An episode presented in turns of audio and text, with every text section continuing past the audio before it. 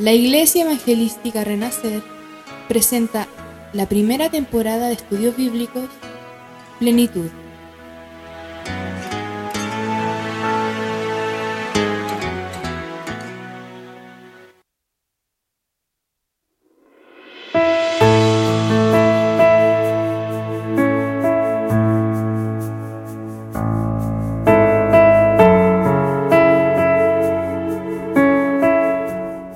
Querido amigo, los saludo con mucho cariño, agradecida y encantada de poder compartir parte de la palabra de Dios con su vida. El día de hoy hablaremos sobre el tema de la idolatría. Para comenzar y que usted entienda mejor el tema, veremos el significado de idolatría. ¿Qué es la idolatría? Idolatrar es adorar a ídolos, amar o exaltar alguna cosa o persona. Viéndolo de esa forma, muchas veces podemos idolatrar a personas que son cercanas a nosotros, como por ejemplo nuestros padres, nuestros amigos. En el caso de las personas que trabajan, puede ser a sus jefes, a sus compañeros de trabajo, o en el caso de los que estudian, puede ser a algún profesor o compañero de colegio. Y así como idolatramos a personas cercanas, también podemos idolatrar a algún famoso, a artistas que nos gusten y así como muchas cosas más. Muchas veces pensamos que no tenemos ídolos, pero eso pasa porque realmente tenemos un mal concepto de idolatría. Pensamos que la idolatría es solo inclinarse a una estatua de oro o rezarle a un monumento y como vemos que no hacemos esas cosas, entonces asumimos que no tenemos ídolos. Sigamos escuchando para ver más sobre este tema. ¿Qué significa tener un ídolo dentro del Evangelio? Un ídolo es cuando alguien o algo se vuelve más importante que Dios en nuestras vidas. Incluso hasta las mismas cosas buenas se pueden volver en ídolos en el momento que nosotros mismos los priorizamos.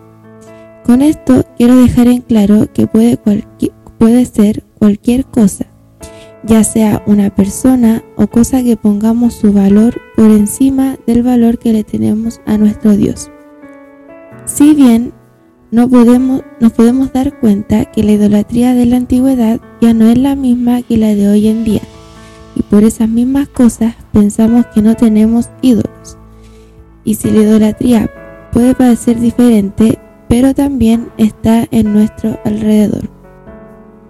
¿Qué es la idolatría según la Biblia y qué dice las escrituras sobre los ídolos presentes hoy en día? La Biblia no dice nada positivo sobre este tema. Incluso podemos ver que la adoración de ídolos está condenado tanto en el Antiguo como en el Nuevo Testamento. A continuación veremos algunos versículos donde Dios habla a su pueblo sobre adorar a dioses ajenos. El primero que leeremos es Éxodo 20, versículo 1 y 5. Y habló Dios todas estas palabras diciendo, Yo soy Jehová tu Dios, que te saqué de la tierra de Egipto de casa de servidumbre. No tendrás dioses ajenos delante de mí no te harás imagen ni ninguna semejanza de lo que esté arriba en el cielo, ni abajo en la tierra, ni en las aguas debajo de la tierra. No te inclinarás a ellas, ni las honrarás, porque yo soy Jehová tu Dios, fuerte, celoso, que visitó la maldad de los padres sobre los hijos hasta la tercera y cuarta generación de los que me aborrecen. En estos versículos podemos ver cómo Dios manda a su pueblo a no adorar a dioses ajenos y que incluso es uno de los diez mandamientos. En los versículos que leeremos ahora, veremos los peligros que corremos por tener ídolos en nuestras vidas. El primero que leeremos será Colosenses capítulo 3 versículo 5 al 7. Haced morir pues lo terrelán en vosotros fornicación, impureza, pasiones desordenadas, malos deseos y avaricia, que es idolatría. Cosas por las cuales la ira de Dios viene sobre los hijos de desobediencia, en las cuales vosotros también anduvisteis en otro tiempo cuando vivíais en ellas. Y ahora leeremos Romanos capítulo 1, versículo 21 al 24. Dice, Pues habiendo conocido a Dios, no le glorificaron como a Dios y le dieron gracias, sino que se envanecieron en sus razonamientos y su necio corazón fue entenebrecido. Profesando ser sabios, se hicieron necios y cambiaron la gloria del Dios incorruptible en semejanza de imagen de hombre corruptible, de aves, de cuadrúpedos y de reptiles, por lo cual también Dios los entregó a los inmundicia en las concupiscencias de sus corazones, de modo que deshonraron entre sí sus propios cuerpos. En estos versículos nos podemos dar cuenta de lo grave que es esto de tener ídolos y que no nos beneficia en nada en nuestras vidas incluso arruinan la relación que tenemos o que queremos tener con nuestro Dios. Muchas veces, quizás si hemos examinado nuestras vidas respecto a este tema y no decimos que no, que no encontramos ningún ídolo, pero la idolatría es difícil de captar algunas veces, ya que se presenta de manera muy distintas. Y para profundizar más en el tema, veremos algunos tipos de idolatría que existen. El primero que veremos se llama la idolatría pagana.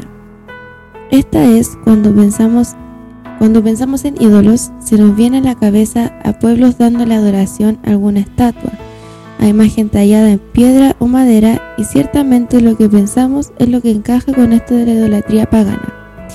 Este tipo de idolatría es la más fácil en detectar, ya que en simples palabras es algún tipo de ritual o ceremonia que se realiza a una deidad que no es el Dios de la Biblia.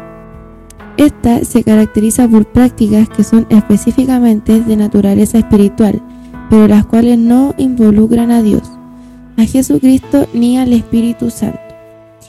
A continuación veremos algunos ejemplos de idolatría pagana. El primero es los intentos de conectarse con la naturaleza, inclinarse ante los ídolos, la meditación trascendental, las tablas de Ouija, las bolas de cristal, las cartas del tarot, las estrellas y el rey. El segundo tipo de idolatría que veremos se llama la idolatría secular. En este tipo de idolatría se puede incluir el dinero, el poder, la apariencia física, la familia, el romance, la fama, el ocio, las celebridades, el éxito, la comida, la comodidad y muchas cosas más de la vida cotidiana. Las personas se entregan tanto a estas cosas que llegan a obsesionarse hasta llegar a la idolatría. Este tipo de idolatría también es muy común, pero a diferencia de la que vimos anteriormente, es un poco más difícil de captar ya que no lo vemos como algo bueno. Al contrario, lo vemos como algo que nos beneficia, pero ahora sabemos que estas mismas cosas no nos benefician en nada, incluso más nos perjudican. Bueno, querido amigo, para ya estar terminando este podcast, le quiero extender una grata invitación a su vida de cuidarse respecto a este tema que hablamos. Sabemos las cosas malas que nos trae. Le invito a que pueda estar alerta y estar constantemente examinando su vida.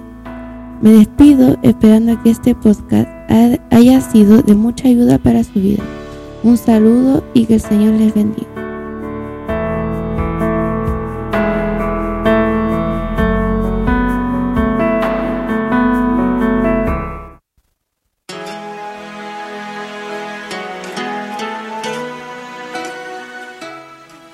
Hemos presentado nuestro espacio de estudios bíblicos Plenitud. Si quieres saber más sobre nuestra iglesia, te invitamos a que siga nuestras redes sociales en Instagram, YouTube y Facebook. Nos encuentras como Iglesia TPR. Te esperamos en el próximo episodio.